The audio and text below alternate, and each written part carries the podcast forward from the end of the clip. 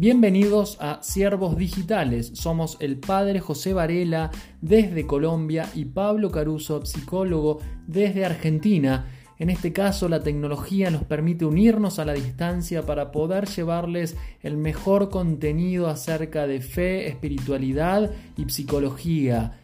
Dos miradas diferentes, pero dos miradas complementarias.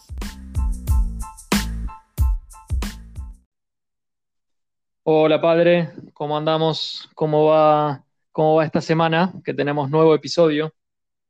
Bueno, Pablo, muy bien, contento, dichoso de poder compartir contigo este espacio y de comunicarnos también para poder llegar a algunas conclusiones y cooperar también en medio de la situación que estamos viviendo. Así es, así es. Bueno, hoy tenemos un tema importante, ¿no? La, ansiedad. ¿Cómo podemos hablar de, de la ansiedad en este tiempo? Eh, desde el lado eh, de la espiritualidad, desde el lado de la fe, eh, ¿cómo, podemos, ¿cómo podemos hablar de ello? Yo pienso que en un principio es entender el estado al que Dios nos llama a estar. Jesús constantemente, ahora que estamos celebrando la Pascua, en las apariciones que va haciendo, continuamente está diciendo, la paz dejo, mi paz os doy. Y la venida del Espíritu Santo, aun cuando conforta grandemente a todos los apóstoles eh, creo que también le está induciendo, está llamando a cada uno de nosotros a una reflexión de cómo está mi estado de ánimo y cuál es la actitud que yo debo hacer frente a algunas situaciones que me pueden llevar a, a estar ansioso, a angustiarme. Yo creo que hoy por hoy mucha gente está pasando esta situación y creo que desde la fe es una apuesta real a que Cristo Jesús viene a traer una paz plena, una paz verdadera al corazón.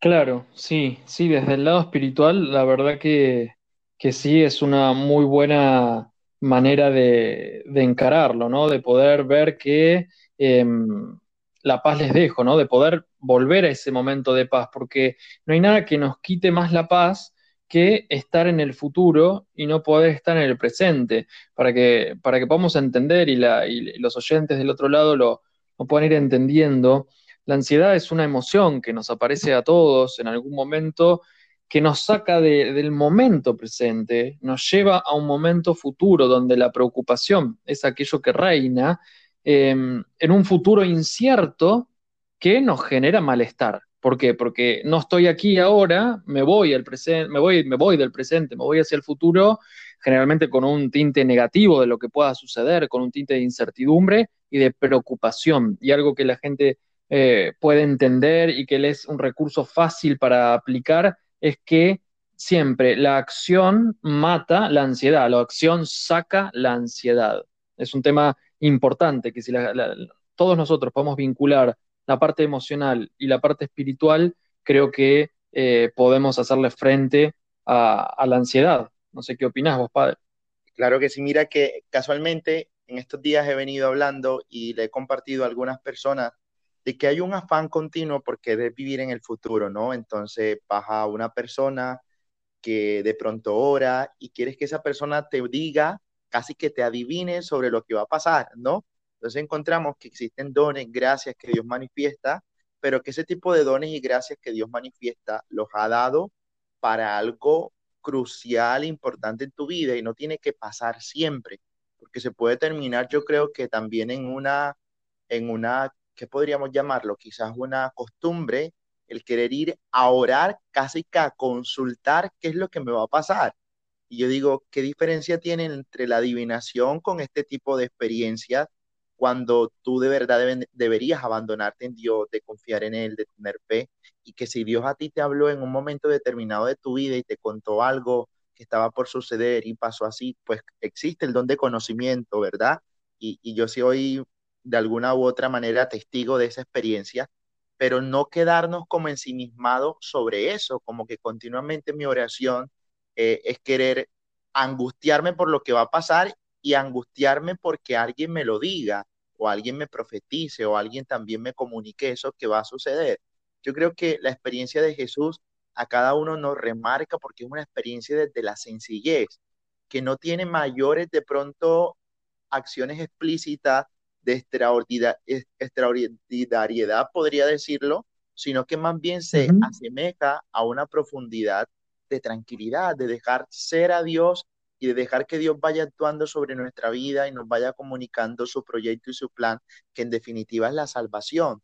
Y a veces corremos tras otras cosas que creo constantemente caemos en ansiedad porque estás preocupado por eso, cómo va a suceder, cómo se va a realizar, cómo se va a dar. Hay cuestionamientos que yo creo hacen parte de la vida, pero que no por esto debemos arraigarnos sobre ello y perder el norte que tiene que ser la mirada puesta en Dios. Exacto. Mientras vos hablabas, yo pensaba, padre, em, ¿qué diferencia hay entre que alguien tire las cartas de tarot y eh, pedir constantemente que Dios a uno le hable o buscar esas señales eh, todo el tiempo, ¿no? Es como que necesito que de la afuera, tanto la persona que va a tirarse las cartas va a buscar una respuesta y sabemos que eso no va y, hemos hecho episodios de esto y hemos eh, hablado muchas veces de este tema. Pero también está el tema de que, bueno, que Dios me responda, ¿no? Como, como esa ansiedad también como apurándolo a Dios. Bueno, respondeme, bueno, dale, decime, tengo que tomar una decisión, dale, decime, que ahí es donde las, las técnicas, eh, como la astrología, sobre todo la, astrología predictiva y otras técnicas, vienen a calmar esa ansiedad trayendo una supuesta pseudo respuesta. Por eso esas técnicas tienen tanto eh, éxito hoy en día, porque la sociedad, todos nosotros, por el nivel de vida que llevamos tan acelerado, está tan ansioso, tan ansiosos y tan ansiosa la sociedad, que necesita calmantes. A ver, uno de los medicamentos más vendidos del mundo tiene que ver con los ansiolíticos. Entonces, hay una gran prevalencia de personas con ansiedad, te lo digo desde la experiencia clínica y desde lo que uno observa también. Y a veces necesitamos a, Dios como ese calmante, ¿no? Como ese calmante contra la ansiedad que a, veces se termina como poniendo a la misma altura de, bueno, eh, las cartas de tarot o la astrología para que me diga qué decisión tomar. Y me parece que hay que hacer foco en esto que decías, padre, de dejar a Dios que obre con el tiempo que tenga. A veces nosotros, y soy el primero que no entiende esos tiempos y le cuesta, em, pero bajar la ansiedad desde lo humano a través de la conciencia de uno mismo, a través de ejercicios de respiración, por ejemplo, de conciencia corporal, de ejercicios de visualización, de bajar la cantidad de tareas que hacemos por día, de ponernos metas alcanzables y claras y no muy, muy elevadas a las cuales no podemos ir y nos frustra. Entonces me parece que la unión de estas dos cuestiones hace muy importante para la integridad en la búsqueda de la tranquilidad desde lo humano y desde lo espiritual. Así es, y pasa continuamente, podría uno decir, en ocasiones me he encontrado con situaciones que la persona viene a orar, pero entonces quiere orar y que se le responda. Yo digo, Dios no actúa así, o sea, no es una máquina de consulta a la cual tú le metes una monedita o, o le das algo y quieres que responda todo lo que tú le estás preguntando. O sea, se aparta totalmente del misterio y como te digo, de la manera como Dios responde, que es a través del silencio, que es a través de la calma, que es a través de, del estar con Él. Yo creo que hoy más que nunca la exigencia que la vida, que esta situación también nos está llevando es a poder descubrir en esencia qué es la oración. Es un contacto directo con Dios y de estar con Él.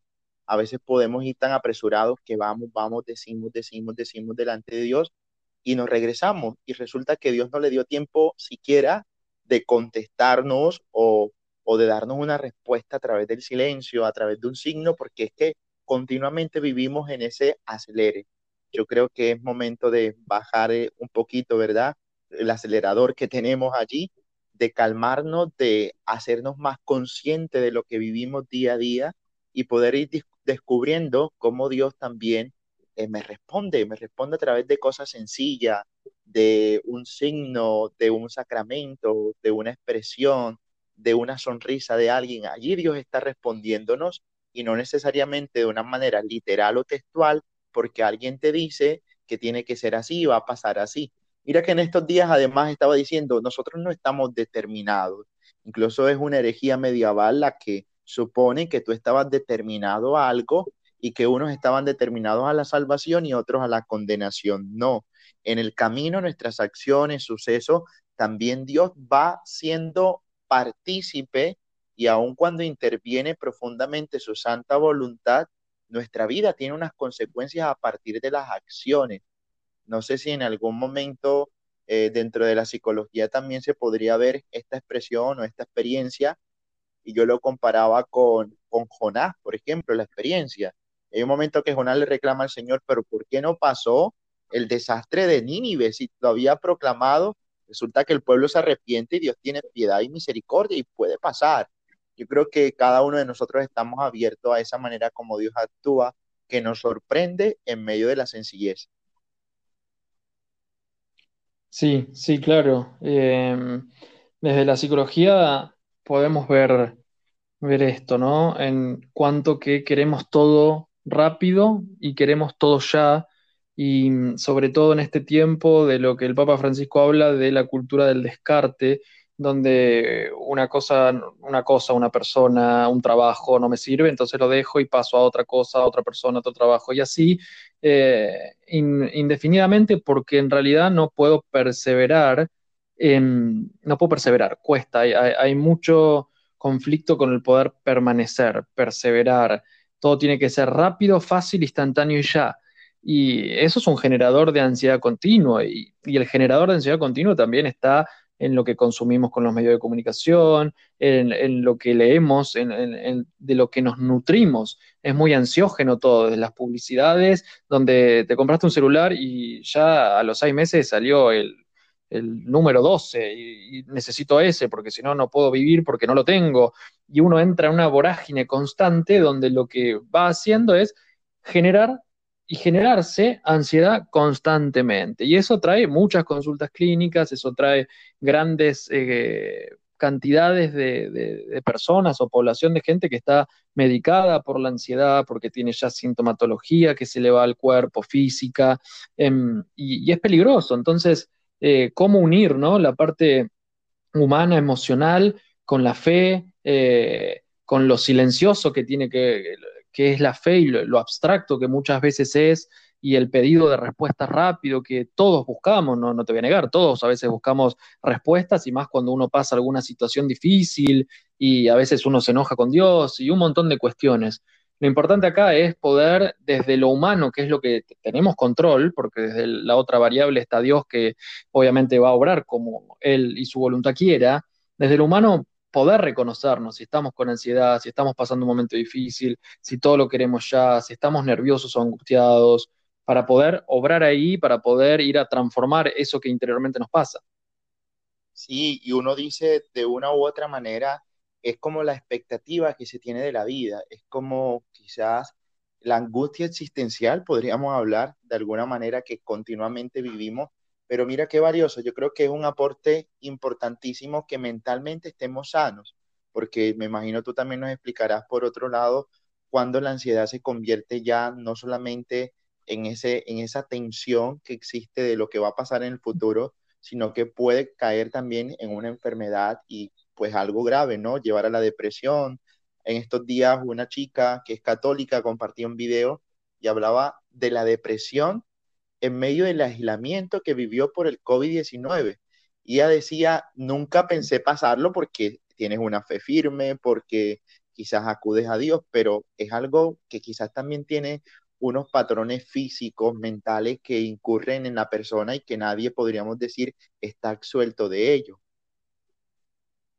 Exacto, sí, a ver, todos tenemos que entender, y esto me gustaría que quede claro para los oyentes, que todos en mayor o menor medida tenemos ansiedad, que todos en mayor o menor medida tenemos ánimo bajo, buen ánimo, todos en mayor o menor medida tenemos algún rasgo obsesivo. A ver, todos convivimos con diferentes características, pero convivir con estas características no significa que algo de todo esto que mencioné sea una problemática, o sea, un trastorno, o sea, patológico todos tenemos ansiedad porque eso nos diferencia de un ser que está muerto, que está inerte. Entonces, pero hasta qué punto esa ansiedad es sana y hasta qué punto esa ansiedad ya se convierte en algo patológico. Bueno, cuando esta ansiedad está en crecimiento, crece de una manera bastante elevada, nos trae eh, problemáticas sintomatológicas, es decir, la siento en el cuerpo, siento esa tensión, esa aprensión, siento que todo lo hago desde un nerviosismo total. Y cuando ya empieza a ser, a cortar actividades de mi vida, ahí ya tenemos un problema. Siempre nosotros tenemos que medir cuándo es un problema y cuándo no, cuando empieza a ser disfuncional, cuando empieza a, em, a cortar ciertas actividades de nuestra vida. Entonces, si tengo ansiedad, entonces, bueno, no me meto en el subte, no me meto en el colectivo, no voy a una reunión social, no salgo de mi casa, eh, en situación normal hablo, ¿no? No voy al trabajo porque eh, tengo miedo de, de, esta ansiedad, ¿no? Porque me molesta, porque es incómoda, ahí ya estamos hablando de un problema. Estamos hablando de que tiene que ser tratado por un profesional para ver qué es lo que está sucediendo y abordarlo. Y sí, como vos mencionaste la depresión, bueno, ansiedad y depresión eh, están, son como dos caras de la misma moneda, se puede pasar rápidamente de una a otra o una puede conducir hacia la otra. En el caso de esta chica que mencionás, bueno, eh, habría que ver caso puntual y caso a caso, pero este aislamiento está trayendo mucho, mucho problema en, en, la esfera mental, en la esfera emocional, eh, como efectos colaterales. Entonces, no todo es una patología, pero sí tenemos que tener en cuenta esa característica. Claro, y yo creo que, bueno, bendito sea Dios que también nos da, podríamos decirlo, la medicina que nos ofrece de alguna manera este tipo de práctica, ¿verdad? Yo creo que no está de más recomendar también eh, la asistencia del psicólogo porque bien sabemos que oramos, que le pedimos a Dios, pero una asesoría psicológica también viene bien a ese querer que nuestro estado mental mantenga digámoslo de una u otra manera, una cierta sanidad y que podamos nosotros también saber responder a muchas situaciones que pueden llevarnos a caer en un, tipo de patología al respecto. Sí, y, eso es muy importante porque me pasa muchas veces en los, en los ámbitos espirituales o en los ámbitos religiosos que em, se deja de lado eh, cualquier tipo de ayuda porque Dios lo va a hacer. A ver, si Dios te va a ayudar, pero no va a ir haciendo milagros cada dos minutos en todos nosotros. ¿Por qué? Porque lo que tiene que ver con eh, ansiedad, depresión o características de disfuncionalidad mental, uno tiene que hacerse cargo. Dios quiere que uno se haga cargo de su vida, que uno tenga la libertad de hacerse cargo, porque si no, Dios se convierte en alguien que te va a resolver todo. Y me parece, vos padres, obviamente, eh, lo, dirás mucho mejor, eh, no va a hacer todo por nosotros. Entonces, cuando uno tiene un problema de índole humano, tiene que ir a el especialista que se encarga de, por ejemplo, en este caso, las cuestiones emocionales, o si te rompes una pierna, al traumatólogo, y si tienes un dolor de cabeza, al médico clínico. Entonces, hay que abordar lo humano desde la humanidad. Y después, la parte espiritual, obviamente que va a ser central, pero no podemos solamente decir, bueno, e, esto me pasa, tengo ansiedad, bueno, Dios lo va a, a solucionar. No, porque si no, ahí caemos en lo que se llama dentro de la psicología la evitación como no quiero hacerme cargo de lo que me pasa, se lo pongo a Dios. O hay personas que escucho que quieren una pareja, un novio, una novia. Bueno, se lo voy a pedir a Dios. Y se quedan mirando el techo y no hacen ningún tipo de acción. No te va a mandar un novio a la puerta de tu casa. O quiere un trabajo. No, a ver, vos tenés que mandar los currículums, tenés que contactarte y además orar para que Dios te abra la puerta de ese lugar. Pero no te va a mandar un trabajo a la puerta. Si no, sería muy fácil la vida así. Todo Dios lo resolvería todo el tiempo. ¿Me equivoco, padre? Sí, tienes toda la razón. Créeme que no tendría sentido la vida, porque creo que el sentido real de la vida es vivir nuestra humanidad frente a muchas realidades y entre eso están las dificultades, ¿no? Entonces, enfrentar a una dificultad está bien tener la fe, la confianza puesta totalmente en Dios. Hay una frase, no recuerdo ahora, creo que es Padre Pío quien la decía, que ora como si todo dependiera de Dios y trabaja como si todo dependiera de ti. O sea, ora y labore, aquella popular frase de San Benito Abad, ¿verdad? Oración y trabajo. Tiene que ser un continuo, podría decirlo, un continuo trabajar bajo esas dos acciones que son importantes. Y evidentemente, o sea, cuanto más recurro yo a Dios, más también tendría que poner confianza en aquellos que me atienden médicamente. Casualmente en estos días yo creo, Pablo, que que se ha venido sonando un poco más fuerte el hecho de tener una sana salud mental. Y es algo que a veces mucha gente desconoce o, se le hace tan raro, pues que tú consultes al psicólogo o que tengas una cita con el psicólogo. o este tipo de, de momentos a veces como que no son prioritarios en nuestra vida y mira hoy por hoy todo lo que está pasando. Hay un colapso de situaciones mentales también que yo creo que sería bueno reevaluar y vivir dentro de la espiritualidad, sí, pero también prestar atención a algunos signos que puedan también necesitar de estas herramientas útiles de ustedes también como psicólogos que nos dan una orientación, claro está, correcta dentro de la doctrina católica como somos católicos. Exactamente, sí, totalmente, padre. Eh, esto que, que, estuvimos hablando en el episodio de hoy, me parece que como resumen lo importante es poder abordar las situaciones humanas que nos tocan, emocionales, y a la vez, en paralelo, pedir la gracia de Dios, la ayuda para que nos sea más fácil, para que abra puertas, para que esté con nosotros, pero no caer en el, facilismo evitativo de, bueno, Dios todo lo va a hacer. No, uno tiene que poder poner manos a la obra eh, encargarse de las situaciones que se tiene que encargar y pedir, obviamente, la ayuda desde el plano espiritual para que Dios obre.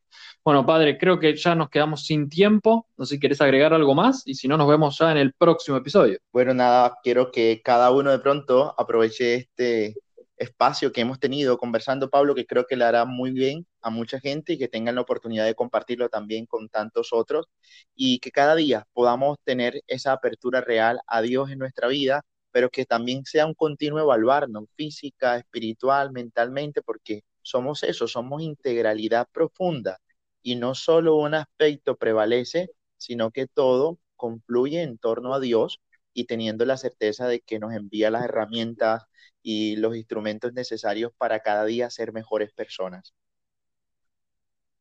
Así es, padre. Bueno, como, como vos decías, si este material te resultó útil, si te sirve lo que escuchaste, te invitamos a que lo compartas. Esto está en Spotify y en otras plataformas de podcast. Puedes compartir el link, mandarlo por Instagram, por WhatsApp, por Facebook, para que le pueda llegar a otras personas y también le pueda servir.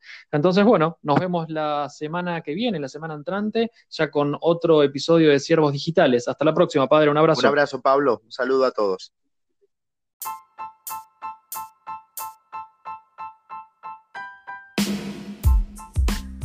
Podés encontrarnos en Instagram como arroba josevarela17 y arroba Pablo F. Caruso. También en YouTube como Padre José Varela Villar y como lic.pablocaruso y en la página de internet www.pablocaruso.online. Nos vemos en el próximo episodio.